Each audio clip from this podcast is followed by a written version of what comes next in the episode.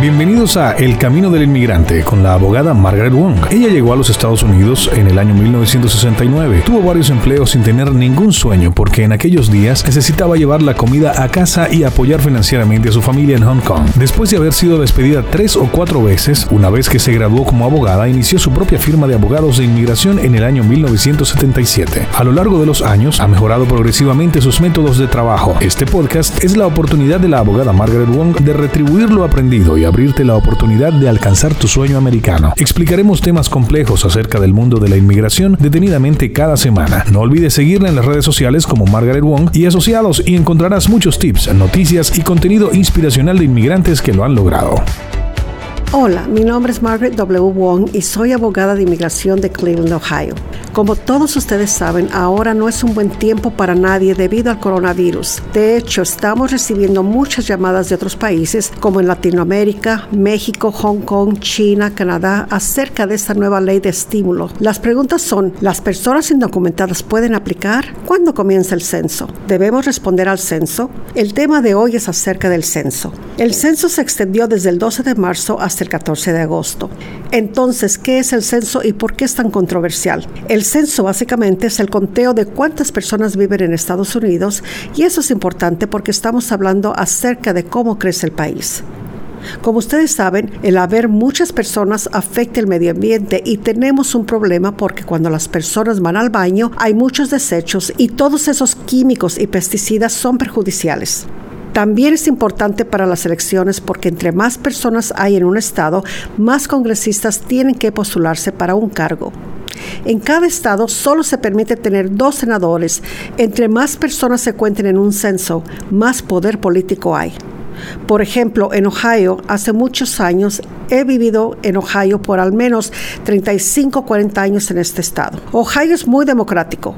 Cuando Obama se convirtió en presidente o cuando Clinton se convirtió en presidente, cuando las personas como nosotros que somos muy activas queríamos experimentar e ir a Washington, como por ejemplo en las inauguraciones de los presidentes. Recuerdo que nos daban los mejores hoteles porque depende el Partido Demócrata o el Partido Republicano que diferentes estados tengan delegados y se les destine diferentes hoteles.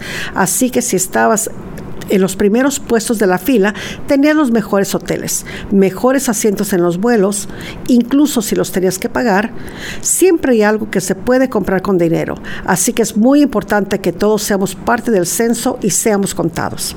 La pregunta es, ¿soy ilegal? ¿Soy indocumentado? Vine ilegalmente, hago mis impuestos de manera ilegal, tengo licencia de conducir ilegal. ¿Debo responder al censo? Mi respuesta es sí, responda al censo. Si no respondemos, no somos contados. Recuerdan que siempre hablo de la Ley de los Derechos Civiles firmada en 1964 por el presidente Johnson e inmediatamente en 1965 apareció la ley de color y así fue como los asiáticos vinimos. Yo vine en 1969. Creo que vine en el momento correcto, por supuesto. En ese tiempo solo tenía 19 años, pero ahora que miro hacia el pasado, pienso que fui una persona muy afortunada porque en esos tiempos Estados Unidos daban muchas oportunidades a los extranjeros. Me dieron una beca. Ahora es casi imposible obtener una beca para los estudiantes extranjeros. Obtuve una beca completa para mis siete años de la escuela de leyes. Estaba en un dormitorio, me convertí en madre, trabajé para el alcalde en Buffalo. Esos fueron días muy buenos. Fue el momento perfecto. Pienso que debemos ser contados en el censo porque el censo nos pregunta cuántas personas viven en mi casa, qué idioma hablan. En realidad no sé qué preguntas hay en el censo, pero básicamente quieren conocernos. Todos debemos ser contados cuántas personas de China, cuántas de la India, cuántos asiáticos, cuántos latinos debemos ser contados ya que tendremos más poder. Aunque usted pueda pensar que solo es una persona o dos, pero no es tan simple. Así que por favor regístrese para el censo. Debe responderlo. Si tiene alguna pregunta, llámeme. No tengo inconveniente, aunque es una forma tan simple y todos lo pueden hacer.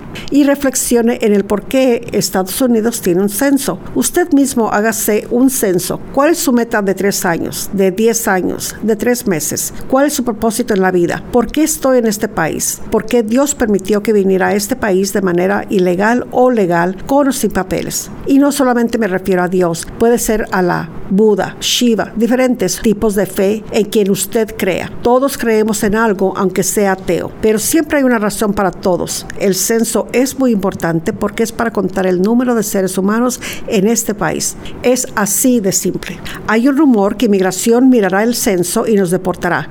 Espero que no. Nunca lo han hecho. Tal vez con el presidente lo hagan o no.